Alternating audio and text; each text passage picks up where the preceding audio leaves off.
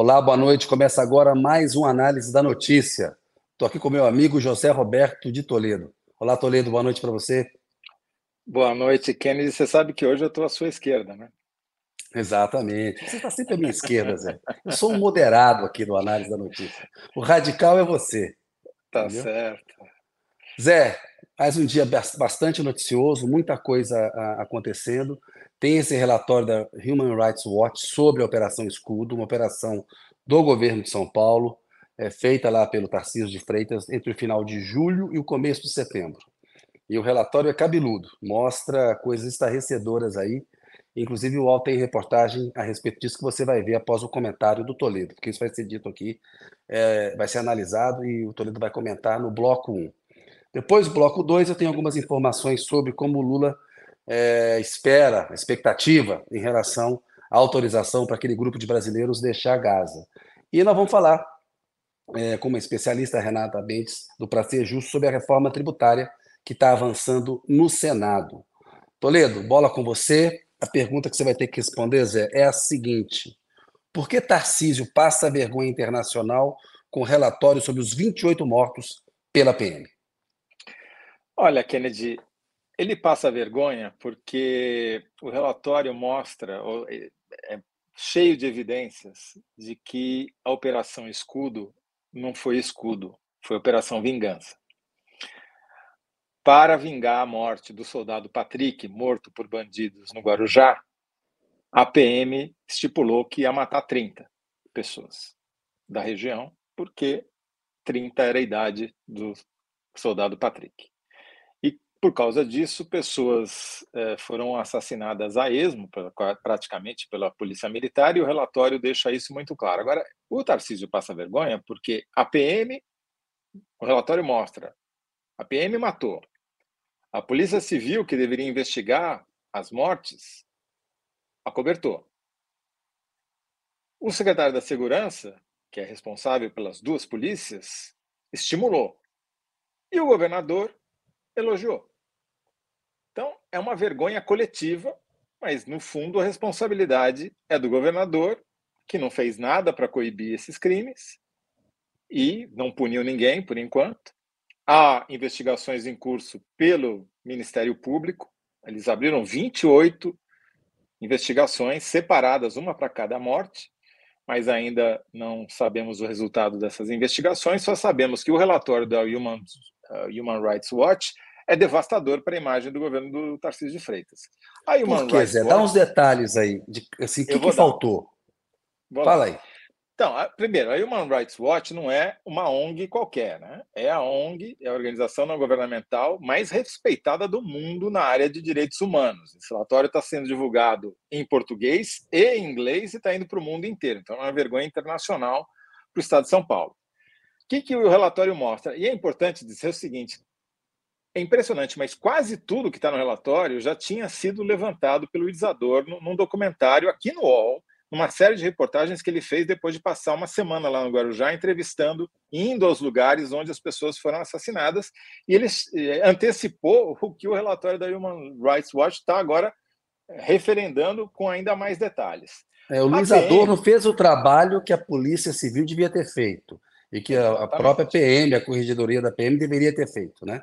E ele foi lá no calor dos fatos. Enquanto ele estava lá, mataram mais dois. É, ele chegou horas depois no local de uma das cenas de assassinato pela PM. Mas vamos lá.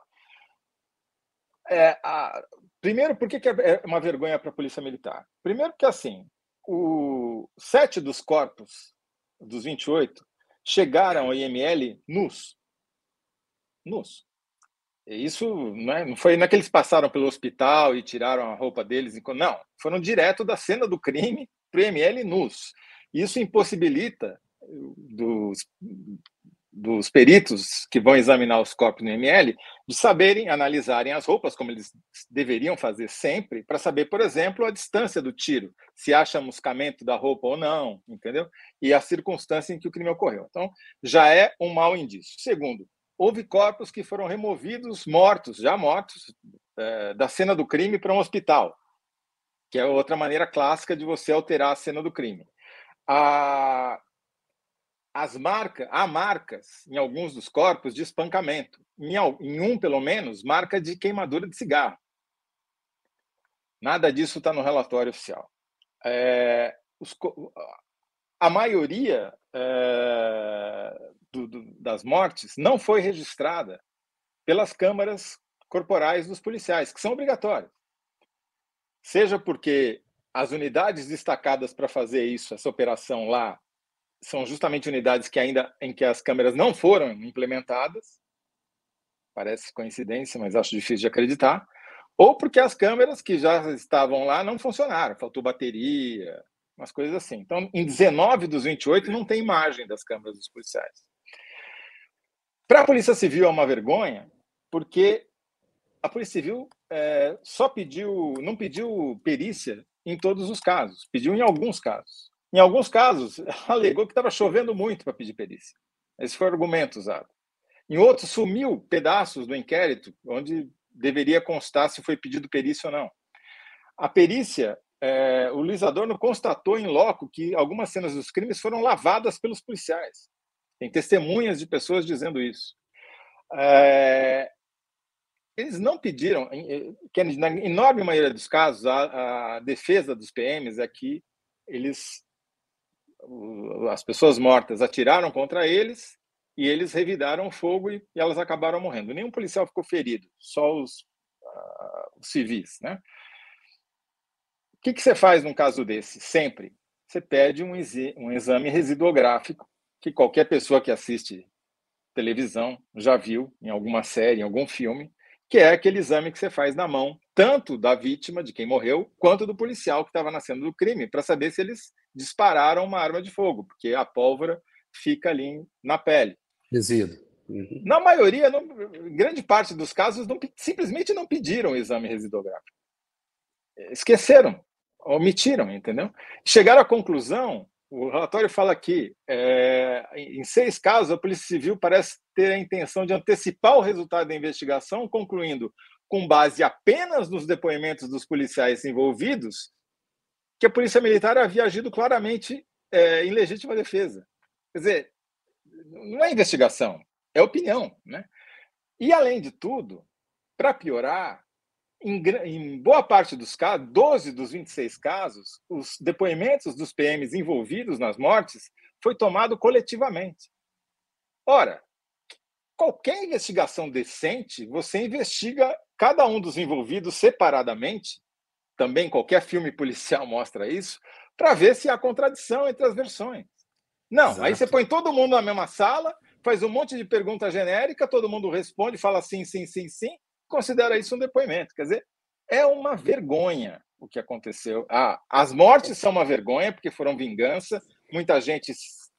O Adorno achou lá pessoas que foram vítimas, isso. que não tem ficha criminal nenhuma, que eram trabalhadores, estavam voltando do emprego. Um rapaz, coitado, tinha ido comprar macarrão para fazer, para cozinhar para a família. Yeah.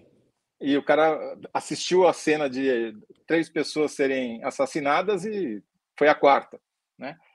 Enfim, então a PM matou, a Polícia Civil fez uma investigação que não investigou nada, o secretário da Segurança é, é conhecido por estimular esse tipo de ação de policiais, é um ex-oficial das rondas ostensivas Tobias de Aguiar, da Rota, né? E o, e o governador disse que foi elogiou, dizendo que eles foram super profissionais, antes de haver qualquer investigação sobre as 28 mortes. Quer dizer, é, tudo foi feito para realmente validar uma vingança que pegou gente que não tinha nada a ver com a história, com a morte do, do soldado Patrick. Só estava no lugar errado, tinha a cor errada. Né? Que são todos, Esse ponto é importante que você está falando, Toledo, porque se até para o padrão de violência da polícia brasileira, essa operação ela é estarrecedora. E é claro que a morte de inocentes ela é um agravante da coisa. Agora, a polícia não tem licença para matar é bandido, não. Polícia tem que agir na forma da lei. Polícia não pode se comportar como bandido. Que quando a polícia se comporta como bandido, ela não é polícia, ela é criminosa. Então, mesmo que fossem culpados, não poderiam ter sido executados. O fato de serem inocentes é só o agravante. E o governador vai ainda elogiar uma operação desse tipo. Né? Ou seja, é puro suco do bolsonarismo, e ele ainda consegue ter é, é, de certos setores da sociedade brasileira é um certo uma avaliação, uma análise como se ele fosse diferente do Bolsonaro. Isso é puro suco do bolsonarismo, é violência extrema. É, até para o padrão de violência da polícia brasileira, me parece algo bastante grave. É verdade, é isso mesmo, você tem toda a razão. É, nada justifica você matar alguém, você não tem licença para matar, ninguém é 007 aqui. É, mas, na verdade, é isso que está acontecendo porque você pega os dados, de, as estatísticas sobre o que está acontecendo com os mortos pela polícia no estado de São Paulo, e é muito claro. Você tinha uma tendência de queda dos mortos pela polícia, que começou em 2020 e foi assim até 2022, muito claramente em função da adoção das câmeras nas fardas, porque cai justamente na polícia militar e nos mortos pela polícia militar em ação, ou seja, em, em, durante o serviço, não quando estão fora de serviço, quer dizer, uma relação direta. E o Tarcísio fez o quê? Parou de comprar câmera, parou de implementar é, essas câmeras nas fardas dos policiais, e o resultado é o seguinte: voltaram a aumentar os mortos pela polícia, é, principalmente pela polícia militar, é, nesse, mas também pela polícia civil, os mortos em serviço em 2023. Para você ter uma ideia, a polícia militar já matou até o final de outubro, apenas 10 meses, mais pessoas do que ela matou em 2022 inteiro. 279 mortos contra 262. Ele reverteu uma tendência histórica graças a essa validação dessa, desse tipo de política, desse tipo de operação e de não colocar o único elemento que tem alguma chance de coibir a violência policial, que é a câmera na farda. Agora nós temos o vídeo, das né? recomendações técnicas, né? É um técnico que não lê livros e que não segue as recomendações técnicas. Tem aí um, vídeo do All Prime que mostra é, como que essa operação aconteceu, né? Esses escalados todos, vocês por favor podem acessar. Aí tá no YouTube, é um excelente vídeo. Zé, é, e, enquanto o, você pensa nas... Diga, tem uma, diga. tem uma. Enquanto eu penso, tem a coisa, né? Tem, a, tem um trailer do vídeo aí de um minuto que a gente pode tocar aí para as pessoas isso, pessoal, se puder, coloca aí, Zé, é, que a gente deixa passar. E você vai pensando aí na síntese, por que Tarcísio passa vergonha internacional com o relatório sobre os 28 mortos pela PM? Tem que ver se o pessoal vai colocar, porque se não forem colocar, eu vou pegar e vou ler os comentários aqui. Deem as instruções aqui. Tá sério, filho. E aí, Peixeira, bora trabalhar? Vamos. Dia 28 de agosto, temos uma ali embaixo também. Mas é isso aí, rapaziada. O negócio é trabalhar. Um dia depois desse vídeo, a polícia militar disse que ele estava com uma submetralhadora, um radiocomunicador do crime e trocou tiros. Wellington Gomes da Silva, de 31 anos, foi um dos 28 mortos por PMs durante a Operação Escudo, que teve início na Baixada Santista após a morte de um soldado da Rota no Guarujá. A polícia diz que todas as mortes aconteceram durante confronto ou em legítima defesa. Durante uma semana, rodei algumas favelas da Baixada Santista. E lá, encontrei contradições nas versões oficiais de cinco histórias, com relatos de ameaças, tortura, execuções e alterações de cenas de crimes. As câmeras corporais da PM poderiam trazer transparência ao caso, mas o Ministério Público só teve acesso a sete imagens. Delas, seis mostram apenas policiais dentro da viatura, aparentemente aguardando os equipamentos descarregarem. Assim, muitas histórias deixaram de ser flagradas, mas com uma câmera corporal nossa, decidimos recontar algumas delas. Pois é, esse trabalho do Luiz Adorno é excepcional, ele está de parabéns, o UOL também. Toledo, é, antes de você dar a sua síntese, Vou ler aqui alguns comentários. O Danilo Sotero Rogério, como sempre, como quase sempre, está em primeiro a comentar aqui, porque o relatório foi feito é, sem qualquer investigação minimamente qualificada. As balas da PM de São Paulo só acertam bandidos, segundo Tarcísio. Renato Macedo, relatório aponta que PM paulista matou 30 por vingança, que foi o que Toledo falou. E a gente sabe, vingança não é justiça, é bem diferente. Aconteceu na Operação Escuro, está acontecendo lá em Gaza também é, César Alexandre Silva. Ele passa vergonha, porque ele é filhote do Bozo. Só vergonha. Aí a Célia é, lembra da ligação dele com o Bolsonaro. O Tarcísio foi ministro do Bolsonaro. Pedro Campos, boa noite. Porque diante da tentativa de esconder informações sobre as ações da PM, a, polícia, a política de morte do governador bolsonarista fica escancarada. É, por isso é contra a câmera em uniforme de PM, é contra a câmera o Tarcísio, né? diz o Pedro Campos aqui. Aí vários boa noites aqui, da Magali Bittencourt, da Adélia Silvia Pena Ramos, da Célia Alexandre Silva, Jennifer Farias, Helena Molo, Suzana, o Anderson Silva, Moura Vaz. Boa noite a todos vocês, muito obrigado por acompanharem a gente aqui no Análise. Tem mais dois comentários ainda. Suzana, não me conformo com o que aconteceu em Paraisópolis na época da campanha dele, muito mal explicado. Aquele episódio no qual teria havido ali um atentado ah, contra a campanha dele, enfim, isso aí está meio em xeque agora, lembrou a, a, a Suzana. O Renato Macedo, investigação suspeita e elogio de Tarcísio escolhem chacina na Operação Escudo. Essa aqui é uma boa candidata à síntese aí para competir com a do Toledo. Sávio Paixão, Tarcísio e negacionismo aos direitos humanos do bolsonarismo. Pronto, é isso. Zé, qual que é a tua síntese? Relatório demonstra que PM matou, polícia não investigou e Tarcísio elogiou. Bela síntese, Toledão. Bem, bloco 1 um cumprido, passo agora a palavra para você conduzir o 2. Zé. Muito bom, Kennedy. A pergunta é e aí, quando que os brasileiros vão sair de Gaza, segundo o Lula? Ou qual a expectativa do governo para que isso aconteça?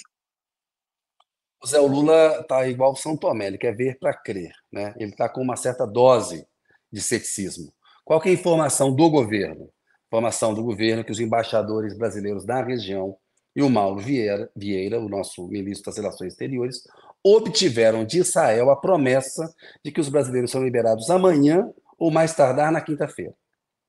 Essa é a informação que chegou.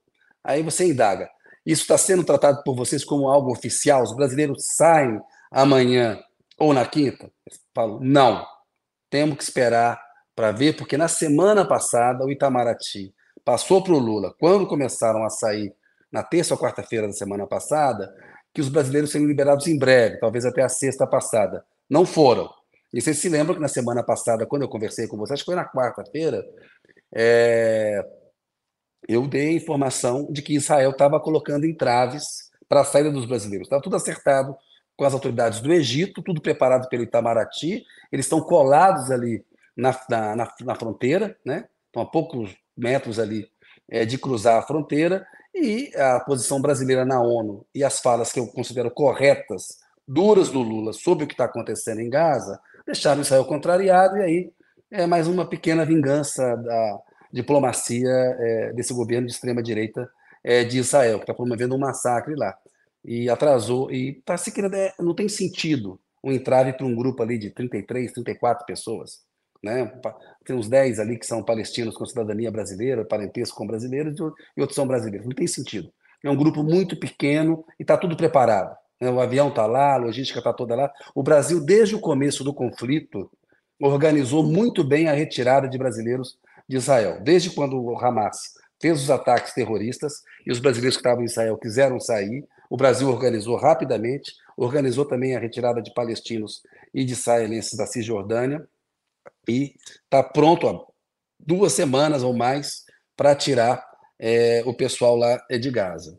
Aí, é, nas últimas 24 horas, né, teve um endurecimento, sim, da parte do Brasil nas tratativas diplomáticas com Israel, no sentido de que, olha, não tem cabimento isso, vocês estão querendo caminhar para uma eventual ruptura da relação, para uma convocação de embaixadores, o que em linguagem diplomática é muito grave, né, quando você convoca um embaixador a dar explicações sobre o que está acontecendo, né, né? Enfim, tem toda um, um, uma gradação aí na diplomacia para mostrar desconforto. Diplomacia é diplomacia. A diplomacia brasileira usou a gradação da diplomacia para mostrar que a coisa está ficando é, complicada e perto de, um, de uma decisão do Brasil mais grave no relacionamento diplomático com Israel. Por quê? Porque o Brasil apoia o direito do Estado de Israel existir e apoia também o direito da criação de um Estado palestino, como a ONU previu na sua resolução. Né? Isso é ali naquele território deveria haver dois estados, um palestino e um estado de Israel. O Brasil apoia isso, portanto, e o Brasil procurou ter boas relações com o governo de Israel. Agora não dá para ficar calado diante do que está acontecendo em Gaza. A gente está assistindo uma estratégia deliberada de assassinar civis para pressionar o Hamas a libertar reféns. Né? Tanta criança morta não é porque tem mais criança em Gaza, é porque eles estão bombardeando civis indiscriminadamente. E na guerra, o estrategista militar sabe que ele tem que bombardear. A lei manda ele bombardear o combatente. Esse negócio de dizer que no meio do hospital tem um combatente é para matar civis. Né? É um pretexto que Israel está usando para fazer terrorismo de Estado. Mas voltando ao nosso tema aqui, o Lula está é, numa posição cética, ele espera que dessa vez, é, até porque já saíram vários grupos de várias nacionalidades, que amanhã quinta-feira isso aconteça. Se não é, sair, eu acho que a gente vai ter uma posição mais dura do Brasil em relação, na, no tratamento da sua relação diplomática com Israel, Toledo. É, era justamente isso que eu ia te perguntar. Se não saírem até quinta-feira, o que, que o governo brasileiro pode fazer para demonstrar o seu descontentamento e aumentar a pressão sobre o governo israelense para que eles liberem os brasileiros que estão retidos em Gaza? Pode chamar o embaixador aqui para prestar informações oficialmente, dizer porque que não liberou ainda. Pode fazer. O embaixador israelense. Primeira coisa é chamar o embaixador israelense para dar Israelense. É. O Mauro Vieira fala assim: vem aqui, você que está no nosso país aqui representando o seu país, vem aqui dizer para a gente por que, que os brasileiros ainda não foram autorizados a sair, um grupo tão pequeno. Pode também, no âmbito da ONU, é, fazer queixas e pode é, se dirigir politicamente ao Netanyahu. O Mauro Vieira pode falar com a contraparte dele lá. Tem uma série de coisas. O Lula tem dado declarações fortes sobre a guerra. E ele está certo, Toledo. Desde o começo, o Lula está certo nas declarações que ele deu sobre o que aconteceu nessa guerra. Desde o primeiro dia, quando ele falou que os ataques do Hamas eram ataques terroristas, até uma tragédia humanitária em Gaza que virou um massacre e que passou a ser um genocídio. Né? A gente, hoje é um mês de guerra, 7 de novembro. Começou em 7 de outubro. Né? É inexplicável o que Israel está fazendo em Gaza. Aquilo é um bombardeio de saturação. Acho que não tem parâmetro. Talvez a guerra da Líbia, o Obama, né? tem a questão de no Iraque também, mas numa, numa faixa tão restrita de território, tão pequena de território, tão, um bombardeio de saturação como aquele, tanta bomba caindo, 42 bombas por hora caindo, 14 pessoas morrendo por hora em Gaza, não tem sentido. Né? É um negócio, é uma reação muito desproporcional. Eu volto a dizer, é terrorismo Estado. Um Estado ele tem um dever ético e moral. Ele não pode se comportar como uma organização terrorista. Era o raciocínio que estava fazendo para a polícia aqui. Polícia não pode se comportar como bandido, porque senão ela vira bandida. Né? Um Estado não pode se comportar como terrorista, porque senão ele vira um Estado terrorista. O que o Estado de Israel faz hoje é terrorismo de Estado, aterrorizando uma população e matando civis. E eu acho que se os brasileiros não saírem amanhã ou depois, a gente vai ver um endurecimento grande do ponto de vista público eh, das relações entre Brasil e Israel. Toledo. Muito bom. Agora, acho que vale explicar, né, Kennedy, que a faixa, a parte sul de Gaza faz fronteira com o Egito. Né? Isso.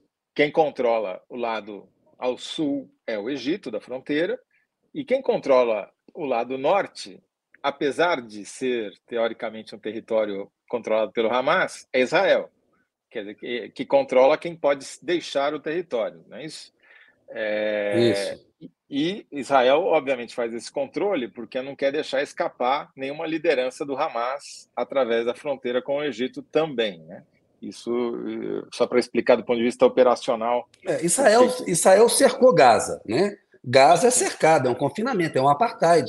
São 2 milhões de pessoas que vivem cercados. Então, para sair para o Egito, tem que ter autorização de Israel. O entrave está em Israel. É Israel que está, até agora, impedindo, impedindo a saída desse grupo de brasileiros.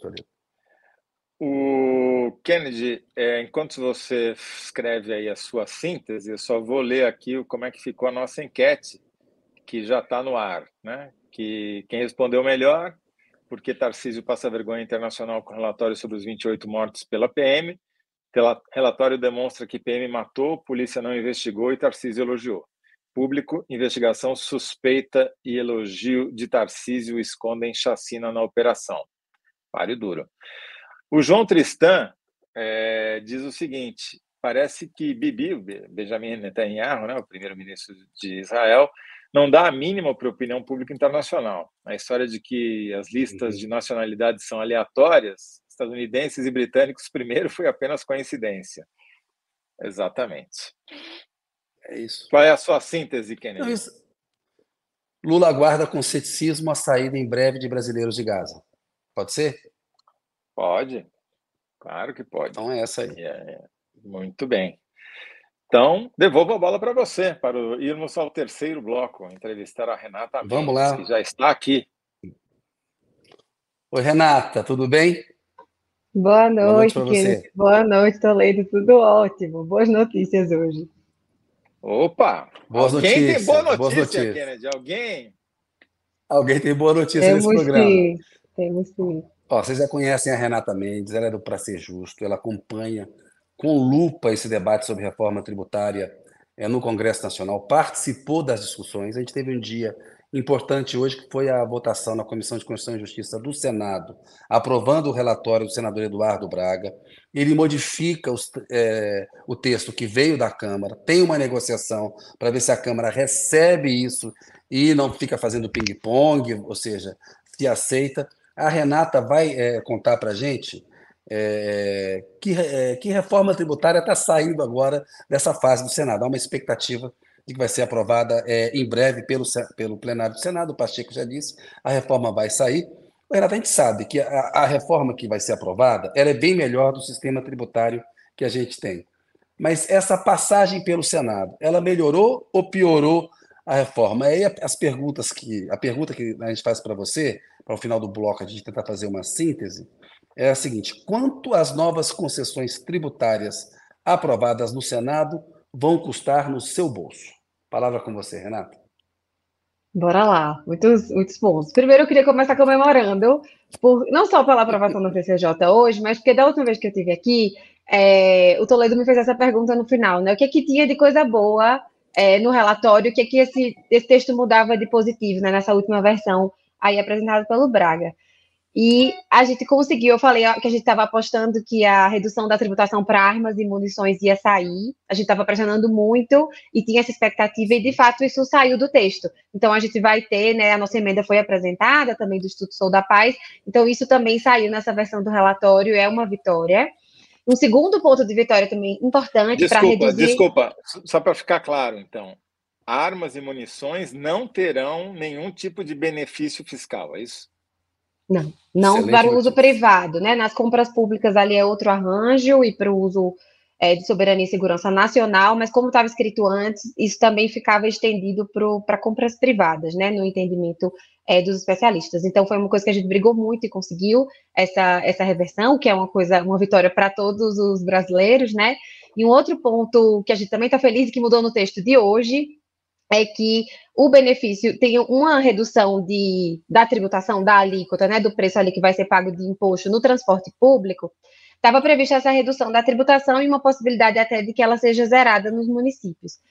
E aí, no começo era o transporte público, foi passando o texto ali na Câmara, ele acabou virando o transporte público, é, de público virou só o transporte coletivo e não englobando também o transporte privado. A gente apresentou emenda também para sugerir a retirada desse texto, é, a adição, de novo, né, do texto é, colocando é, a redução da tributação apenas para o transporte coletivo público, isso voltou na versão de hoje, que significa que o benefício vai ser, de fato, né, aí só para o transporte coletivo público, né, para a população que mais precisa. Então, o benefício que era maior agora vai ficar um pouco menor, isso também vai ter um impacto aí, provavelmente, na redução de alíquota. São duas vitórias, já queria começar E parece um benefício justo, né?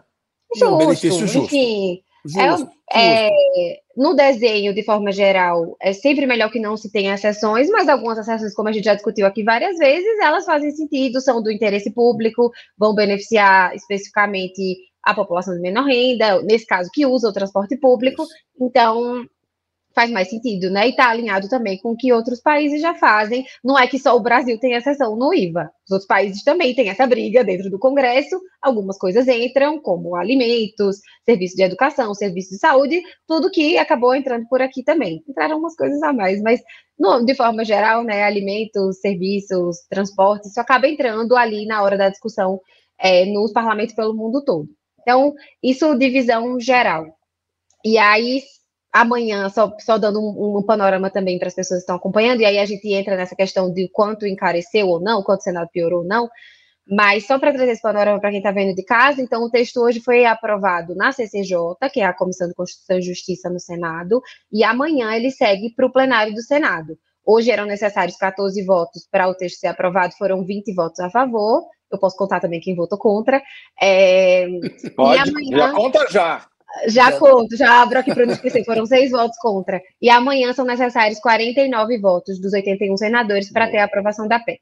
A previsão é que a sessão comece à tarde, mas a gente escutou agora há pouco aqui de bastidores que provavelmente a sessão vai ser puxada para de manhã, para as 10 horas, para já começar a discussão da PEC com todos os senadores, né? Aí não mais só na, na comissão. Mas deixa eu pegar aqui minha colinha para não esquecer ninguém que. Só um parênteses, Renata. Antigamente, quando a gente era. Quando o Kennedy e eu é, tínhamos cabelos que a gente ainda não pintava de branco, a gente brincava que quando antecipava uma votação no Congresso era para poder sair o resultado no Jornal Nacional. Agora isso já não faz mais sentido, né? Porque ninguém acompanha mais o noticiário pelo Jornal Nacional ou pouca gente em comparação à unanimidade okay. que era atualmente, né?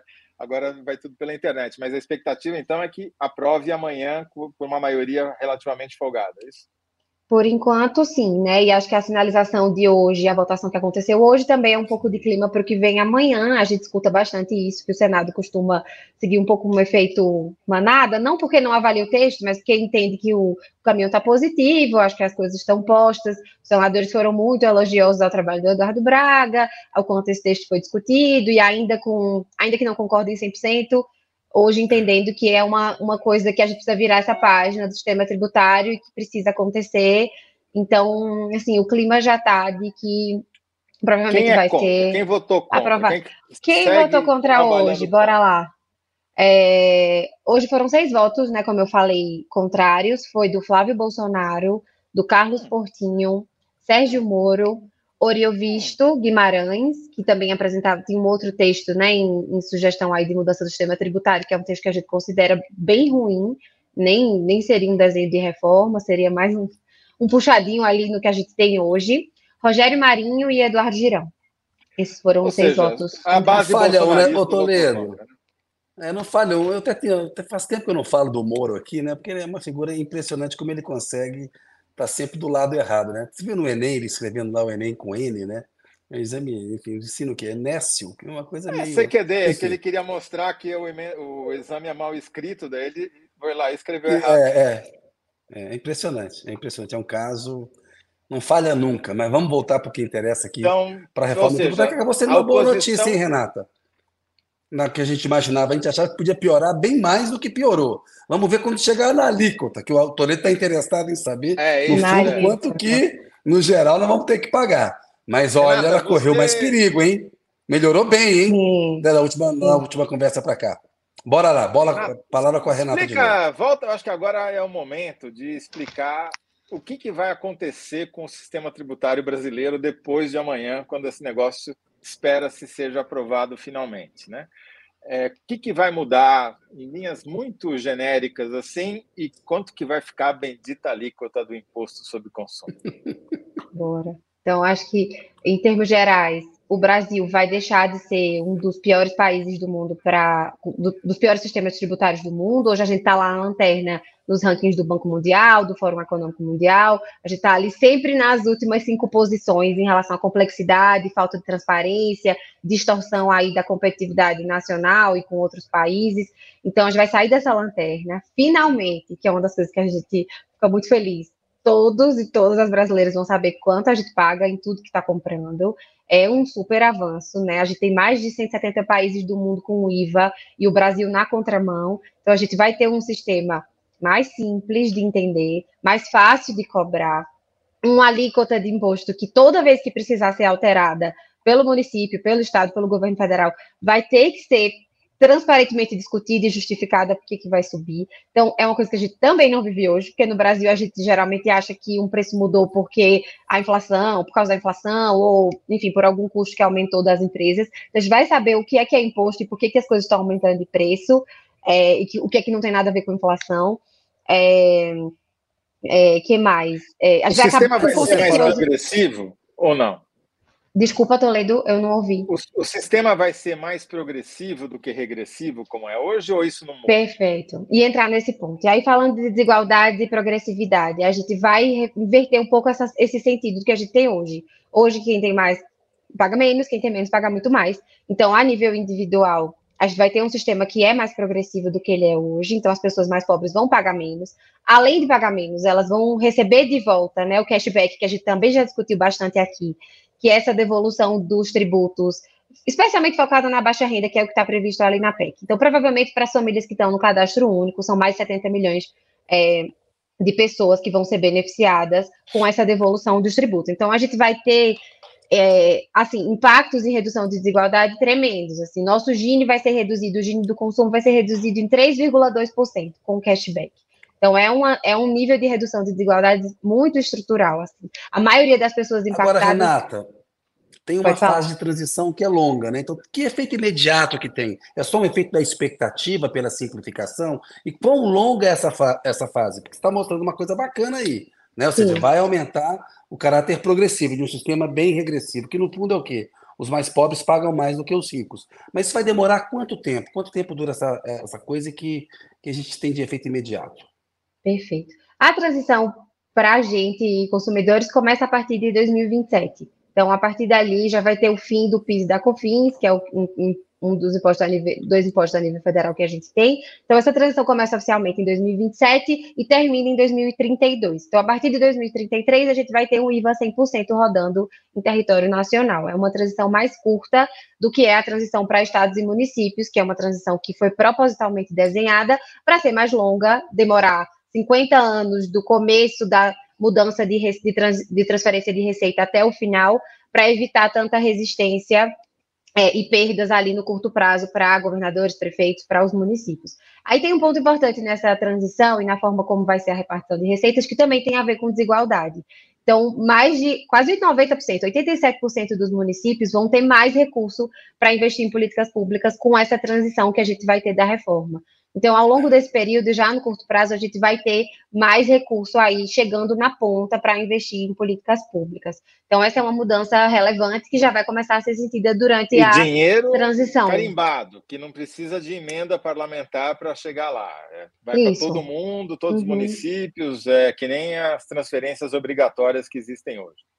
Exato. E a, a, principal mudança, acho que uma das principais mudanças que eu não comentei aqui, né? O dinheiro vai finalmente ficar onde está o consumidor, onde está o cidadão. Hoje, com esse desenho que a gente tem, o, o, o dinheiro da arrecadação fica muito mais onde estão as empresas e muito menos onde estão os cidadãos. Então, a gente tem essa distorção de algumas cidades que têm muito recurso, que tem muita empresa, mas não necessariamente é um, é um volume populacional para usar e usufruir desses recursos. Então, essa transição acontece para ir levando o recurso de onde estão as empresas para onde estão os cidadãos. Então, ao final desse período, a gente vai ter, de fato, mais recursos chegando na ponta, e, como eu disse, mais de 87% dos municípios beneficiados e uma redução de desigualdades aí, de capacidade de investimento, especialmente para os estados do Norte e Nordeste, né, estados e municípios do Norte e Nordeste, eh, vão ganhar bastante com isso, e a população também, por sua vez, do Norte e Nordeste, vai ser beneficiada é, por, esse, por esse aspecto. Então, são muitos, muitos pontos aqui, né, que afetam redução de desigualdade, afetam capacidade de gasto, de investir é, em políticas públicas, mas é uma das coisas também que a gente vai sentir ao longo desse período de transição. Mas no curto prazo, com certeza, já uma expectativa de investimento, de aumento de investimento aqui no país, o próprio Haddad tem falado sobre isso, né? É, de um sistema mais, um lugar mais seguro para se investir. A gente sabe que muitas empresas globais optam por não vir para o Brasil, pelo custo pela complexidade que é o sistema tributário, pelas incertezas que a gente tem hoje. 75% do nosso PIB é de contencioso tributário. Então, assim, mais ou menos isso, né? A proporção aí na conta é, que, o, que os, os, pesquisadores do INSPE fizeram. Então, a gente vai ter um sistema muito mais simples e que não vai exigir toda essa complexidade para se investir é, e para fazer negócios no Brasil. O Kennedy, isso que você perguntou, acho que é muito importante. Como é que impacta já? E a Renata explicou brilhantemente todo o cronograma, e esse ponto final que ela falou, eu acho fundamental, porque você no Brasil, para ter uma empresa grande, você precisa obrigatoriamente ter um escritório de advocacia tributária trabalhando para você, é, independentemente da sua vontade, né? Querendo ou não querendo, você precisa ter, porque você faz muita diferença no que você vai pagar de imposto ter ou não esse tipo de apoio. Esses escritórios vão ter que mudar de ramo? Olha, acho que sempre tem trabalho, né, para quem é tributarista, mas na prática eles não vão, não vai ser mais esse o benefício, né? Trabalhar com essa complexidade, com a mudança de tributo que a gente tem o tempo inteiro, de regulação desses tributos que tem o tempo inteiro. Só de ICMS são 27 regulações. Aí do ISS também, mais para os mais 5.500 municípios, a gente tem regulações a nível municipal. Então vai acabar essa, essa, esse caos que é hoje, né? Então, sim, muito provavelmente vão ter outras coisas para fazer que não essas, e não com a tributação do consumo necessariamente. É por, o que é ótimo, é né? Por isso. Eles ganharam uma recompensa na reforma. Os advogados vão pagar menos imposto do que a média do cidadão. Vão, a gente. A gente criticou... Porque os tributaristas vão trabalhar menos, Toledo. É compensação, tá certo? Eu acho justo. Eu acho que é mais barato eu acho que no fim é mais barato. Acho que compensa isso. Conta aí pra gente, Renata. Afinal de contas, qual vai ser a alíquota? Dá para saber? Por enquanto, o que, é, o que a Secretaria de Reforma estimou, né, o Ministério da Fazenda, é uma alíquota de 27,5%. Então, usando aí o exemplo do. Tá chegando o Natal, o Toledo tem até comentado isso comigo, né? Vamos dar exemplos aqui práticos. Tá chegando o Natal, vamos dizer que a gente quer comprar uma roupa nova para o Natal, ou quer dar uma roupinha de presente para alguém se essa roupa custa 100 reais, com essas mudanças todas que aconteceram, mais o imposto, ela vai custar 127,50 é, com essa alíquota. Esse é o máximo que está se estimando, né? Ela chegar em 27,5%. Ela pode ser entre 26% e 27,5% ali nas contas é, nas contas da, da Fazenda. Então, assim, com essas alterações que aconteceram agora no Senado, só para vocês entenderem, quando terminou ali na Câmara, o texto do jeito que ele estava alterado pela Câmara, a alíquota máxima seria de 27%. Se a gente não tivesse nenhuma, nenhuma, nenhuma exceção é, nesse texto, é, essa alíquota seria entre 20,7% e 22%.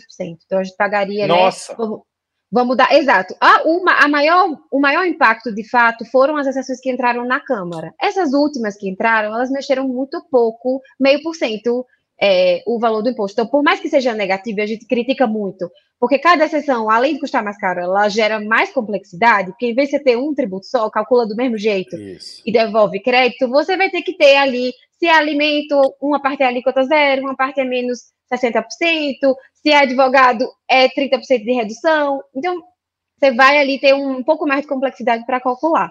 De novo, não é Renata. nada muito diferente do que tem em outros países, como eu falei, mas assim, não mudou em termos financeiros, assim, vai impactar pouco essas últimas alterações que entraram, ainda bem. Na comparação com outros países, uma alíquota de 27,5%. Está acima da média, está abaixo da média, parece. Soa como uma alíquota alta quando a gente alta. lembra como eram as discussões no começo da, da reforma. Né? Se a gente comparar. Olha, né, a... Você viu essa conta que você viu? Diga. Era, Era 120 reais a roupinha saiu do Congresso a 127,50. 127,50. 7,50 é. a menos no seu bolso, no bolso de todo mundo, pelas adições de exceções feitas exceções, pelo Congresso. Sim. Assim, é, Kennedy, é ótima essa pergunta. Hoje, o, e o próprio API estava explicando isso ontem, é um ponto bom também de trazer. Hoje, a maior alíquota de IVA do mundo é a da Hungria, 27%. A gente estaria meio por cento acima disso com o IVA aprovado pelo Senado, do jeito que ele está. Mas, se a gente comparar com o que tem hoje, com o tanto de complexidade e a forma como é hoje a acumulatividade, se a gente somar os impostos de CMS, PIS e COFINS, isso já dá 34%. Só que a gente não vê. Então, a gente não sabe que custa 34% em várias coisas. Então, esse é um exemplo que o API estava, inclusive, falando ontem é, em entrevista, pegando uma alíquota média aí de CMS de 18%. Então, na prática, a gente vai pagar menos, a gente vai ter um sistema que é mais fácil de fiscalizar, mais fácil para as empresas, mas mais fácil também para o fisco de fiscalizar, que vai desincentivar a sonegação e elisão fiscal. Então, é, a gente vai ter outros efeitos e outros ganhos de operar com o IVA e não com os cinco tributos que a gente tem hoje, né? Ter um imposto só tem suas boas consequências, assim, em termos de arrecadação, em termos de simplificação e de reduzir sonegação. Então, na prática, a gente vai pagar, ainda que seja um seja, imposto mais alto e uma alíquota mais alta, a gente vai pagar menos do que a gente paga hoje. Cai de 34 para 27,5, são 6,5 pontos percentuais de uma carga tributária mais baixa. Agora, mesmo assim, nós vamos ser recordista IVA. A gente Mundial. vai tomar o título da Hungria e vamos ser o é. país que mais cobra IVA no mundo. O que é legal é, é que. Comemorando. Os, os, os, húngaros é que vão estar comemorando hoje, que vão perder o título. Que vão perder o título. Mas assim, uma coisa é, se, legal se, também. Se o Estado usar bem o dinheiro, vale a pena, né? Vale a pena se o Estado usar bem o dinheiro. Mas, o Brasil quer dizer, a conta... é um país desigual. Também essa, esse fetiche de pagar pouco imposto é uma coisa que os muito ricos também têm, que eles não gostam de pagar.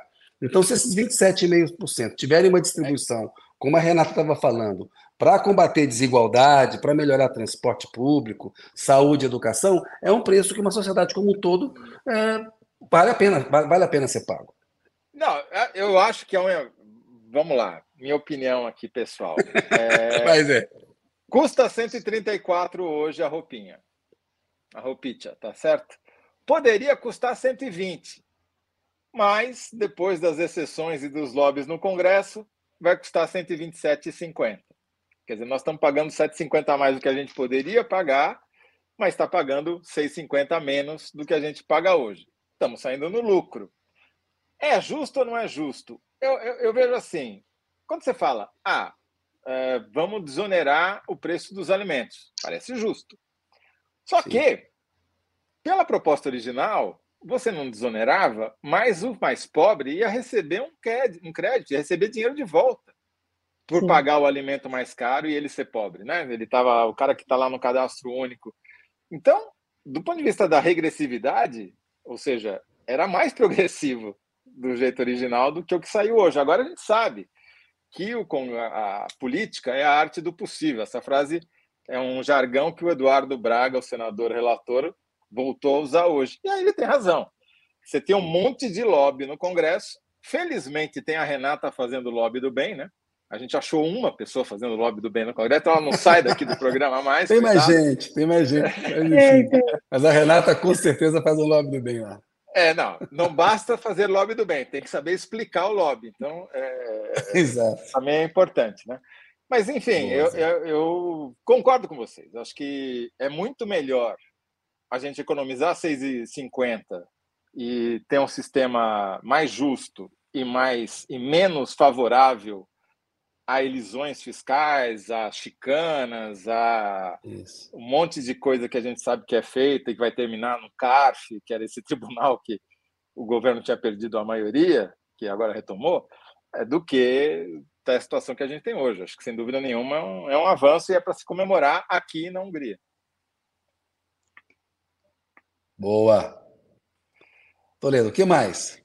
Não, queria saber. Pega o seguinte, cara. Quem, que, quem que se deu melhor tudo bem, a gente sabe que nós todos ganhamos. Mas teve alguns que ganharam mais que outros, né, Renata? Conta pra gente.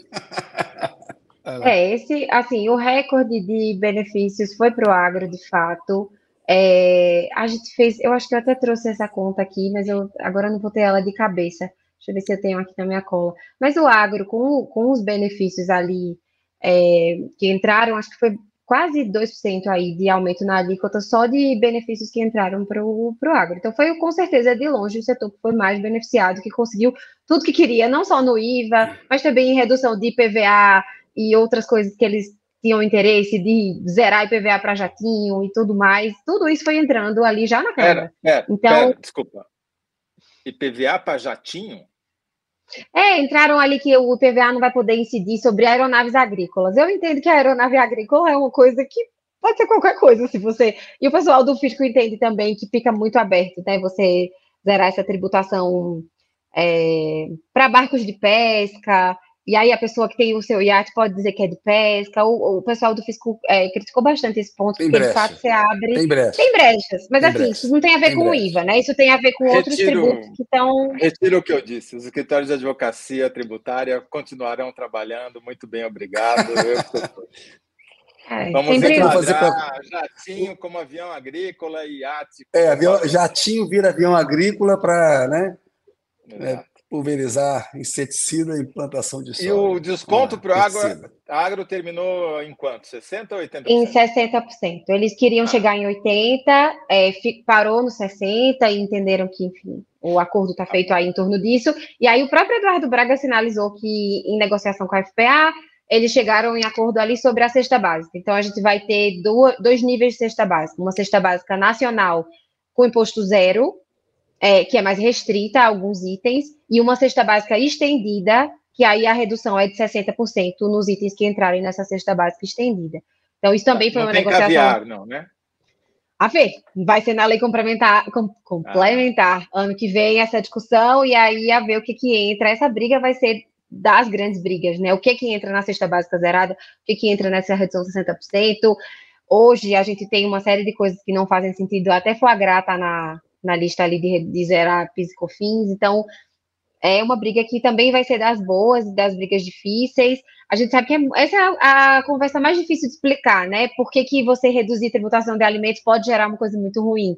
Porque no fim é isso, né? Na hora que começa ali, coloca isso, coloca aquilo, entram coisas que são artigos de luxo e todo mundo vai pagar essa conta é, quando não precisava. Bom, Mas assim. Agro, é... quem mais? Quem mais se deu melhor é... que os Zona Franca de Manaus, como ficou? É, Para a Zona Franca, eles conseguiram manter o tratamento beneficiado. Não vai ser mais, a diferenciação não vai mais acontecer como estava previsto no começo, é, que era via imposto seletivo. Então, tinha uma coisa ali, meio um desenho que saiu da Câmara meio bagunçado, que o imposto seletivo, que é o que está sendo chamado de imposto do pecado, que vai incidir sobre bens que fazem, são prejudiciais à saúde e ao meio ambiente. Então, tinha uma previsão de fazer um, um puxadinho ali, como hoje é o IPI, e para garantir competitividade de tudo aquilo que é produzido na Zona Franca, você colocar o imposto do pecado em cima das coisas que, que são produzidas também na Zona Franca, mas que estão fora, para custarem um pouco mais caro. Então, esse, esse puxadinho saiu, eles provavelmente vão definir uma CID ou algo do tipo. Bicicleta vai ser mais caro não? É, ela vai ter que custar mais caro de qualquer forma se ela for produzida fora da Zona Franca, assim como motos, assim como enfim, todas as outras coisas que são produzidas lá, elas vão ter que custar um pouco mais caro se elas forem produzidas fora da Zona Franca, porque está previsto na antes da PEC que a Zona Franca precisa manter seu diferencial competitivo. Então, é, de alguma forma, eles vão ter que sobretaxar, né, como já é hoje, não vai mudar em relação ao que é hoje. Então, tá. tudo que é produzido fora vai ter que é, ter esse, esse diferencial compensado para a Zona Franca não sair prejudicada. Então, isso está é, mantido. Acho que a solução é um pouco melhor do que ela estava antes de fazer isso pelo seletivo, que aí você cria uma confusão no imposto que é para regular e desincentivar o consumo de algumas coisas, você coloca na bicicleta, por exemplo, que aí passa uma mensagem totalmente errada e confusa. Sim. E aquele conflito entre os estados para ver a distribuição dos recursos? Isso está bem resolvido agora, porque na Câmara pegou fogo essa discussão. Como é que está isso? É, hoje eles não entraram tanto nesse ponto, é, mas ainda está em negociação negociação, provavelmente isso vai ser resolvido amanhã, a ver se eles vão alterar alguma coisa ou pedir alguma alteração nessa forma como a repartição do recurso vai acontecer. Tem uma divisão, como já tem no país naturalmente, especialmente Norte e Nordeste e parte do Centro-Oeste, querendo mais volume dos recursos do Fundo de Desenvolvimento Regional, e Sul e Sudeste também pleiteando, por sua vez, que eles tenham e recebam mais recursos. Tá essa briga e essa equação a ser fechada. É, ainda não está 100% decidido. Eu acho que amanhã talvez tenha ainda algum tipo de, de alteração é, ou algum tipo de ajuste aí para conseguir todos os votos necessários, é, mas o fundo parou em 60 bilhões por enquanto. Então, a, desde o último relatório até aqui, está em 60 bilhões. A gente sabe que a pressão dos estados é para que eles cheguem até é, 80 bi, mas é difícil, né? É bastante recurso. Então. Categorias profissionais beneficiadas, fora os advogados, além dos advogados médicos, arquitetos, dentistas, todos esses entram aí nessa, nessa categoria de tributação reduzida. Entrou uma coisa também aí nos regimes especiais que vai ser curiosa, é, enfim, curiosa e triste e totalmente negativa. Ontem os, os clubes de futebol estavam fazendo um grande lobby, soltaram um manifesto. Não sou do mundo do futebol, mas eu tenho aqui uns clubes que assinaram e eles entraram num regime especial. Não é necessariamente uma alíquota reduzida, mas pode vir a ser no futuro.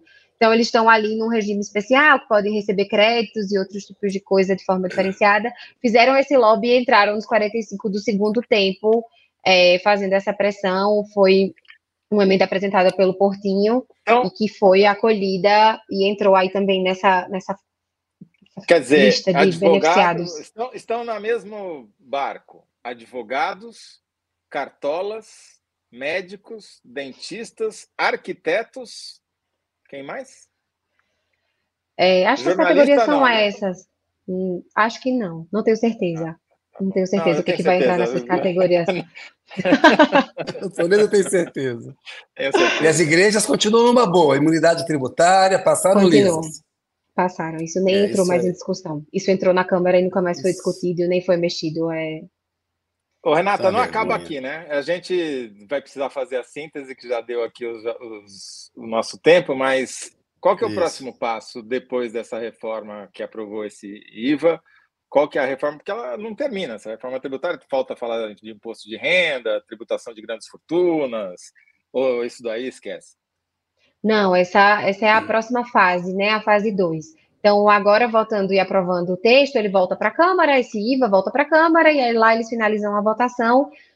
E aí, a previsão na própria PEC 45 é que em até 180 dias o governo apresente a reforma da tributação da renda. Então, tem aí esse espaço de tempo, que hoje estava é, tendo uma discussão para reduzir, até reduzir esse espaço, não sei se isso vai acontecer amanhã, mas a gente sabe que o governo já está trabalhando na proposta e aperfeiçoando ali o que, que vem nesse texto, mas essa seria a fase 2. É fundamental. O Brasil vai precisar rever todas as bases. A tributação da folha de pagamentos, que também é muito é, disfuncional, a tributação da renda, a tributação do patrimônio, tudo isso vai ter que ser revisto, mas é importante que a gente caminhe para a reforma da renda para ir tentando aproximar esses mundos, né? Simplificar a tributação do consumo, para no futuro, idealmente, ela ser reduzida e para a tributação da renda aumentar, como já se faz em todos os países. Então, o Brasil hoje acaba tributando mais consumo do que renda. A ideia é que, enfim, aprovadas essas duas reformas, depois a gente possa discutir invertendo um pouco esse, esse parâmetro. Síntese, Renata vai ser muito convidada para cá. É, não, Vamos Renata lá. é membro permanente aqui, tem Colunista duas estrelas, que é a Renata e a Samira, porque os problemas que a gente não resolve, tributação e segurança, é impossível. É, exato.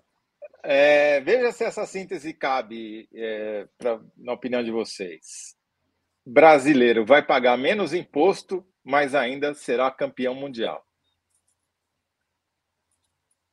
É, hoje eu vou, vou, vou complementar no seu, no seu texto. O, o, economista Eduardo Fleury, do Banco Mundial, hoje ele comentou que é, tem essa coisa de ganhar a Copa jogando bonito. Talvez a gente não jogue tão bonito, mas é importante ganhar a Copa. Então, assim, é ruim jogar bonito e perder. Então, assim, talvez a gente esteja jogando mais ou menos, mas vamos ganhar essa Copa. Então, eu diria que campeão mundial, nesse ah, caso, vamos sair então, bem. Assim, vamos sair a, a bem. Tradução é assim, a tradução é que é, a reforma tributária é uma vitória ganha nos pênaltis, né? Porque foi como a Copa de, de 94, jogando muito feio e ganhando porque o adversário chutou para fora o pênalti.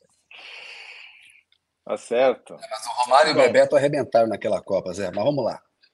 Vamos lá. Vamos é... lá. Renata. Bom, Renata, é nos vemos Fechou, na então? semana que vem, então. Espero que sim, para comentar o que aqui ficou, né? O apanhado aí é da, da, E projetar um pouco para frente com mais detalhe o que vai acontecer nessas, nas reformas complementares aí, que também são importantes para ficar mais, mais progressivo o sistema. Renata, obrigado. Boa noite para você. Valeu. Obrigada, pessoal. Boa Obrigado. noite. Até semana que vem. Até semana que vem. Zé, olha só, enquete. Quem respondeu melhor? Toledão, 63% ficaram com a sua síntese. Por que Tarcísio Mas... passa vergonha internacional com relatório sobre os 28 mortos pela PM? Toledo. Relatório demonstra que PM matou, polícia não investigou e Tarcísio elogiou. É a sua. No bloco 2 ficou a minha Desculpa, Kennedy, mas teve, teve protestos contra essa votação. O, teve uma conversa lá no. O Renato Macedo ficou protestando, dizendo fez lobby para votarem na resposta que era dele, que foi para ser escolhida. E daí o Danilo Sotero Rogério respondeu: Renato, a gente nunca ganha. Essa votação tinha que ser cega. Ah, ou seja, estão colocando em dúvida a lisura. Olha só, a lisura do análise da notícia. Tem picaretagem aqui, não. O Danilo me deu um puxão de orelha, que ele falou assim: Kennedy, senti a crítica com quase. Eu falei que ele quase sempre é o primeiro a comentar. Porque de vez em quando, Danilo, chega na tua frente aí, ó. A Margarida eh, von Schwenk chegou tarde, e falou: Mas estou aqui acompanhando o programa. Ela está sempre com a gente. Margarida, vai lá no YouTube depois e vê o pedacinho que você perdeu. Mas é, você ganhou uh, a, a enquete numa votação lisa. Aqui a urna eletrônica é confiável. Aqui nós estamos a favor da ciência, que é lisura. Né? Podemos ser duros, mas somos honestos. Bloco 2. Quando brasileiros devem conseguir sair de Gaza, segundo Lula? Aí é a minha síntese. Lula aguarda com ceticismo a saída em breve de brasileiros em Gaza. Bloco 3, a Renata Mendes, para ser justo, quanto às novas concessões tributárias aprovadas no Senado vão custar no seu bolso. E ficou a síntese. Reforma tributária é uma reforma ganha nos pênaltis. Boa, Zé. Muito Importante bom. ganhar aí nesse caso. 30 Exato. anos debatendo esse assunto. Toledo, até amanhã. Boa noite, aquele até abraço. Até amanhã. Amanhã tem Pessoal, mais. Obrigado, um abraço. Obrigado pela audiência. Boa noite para todos aí.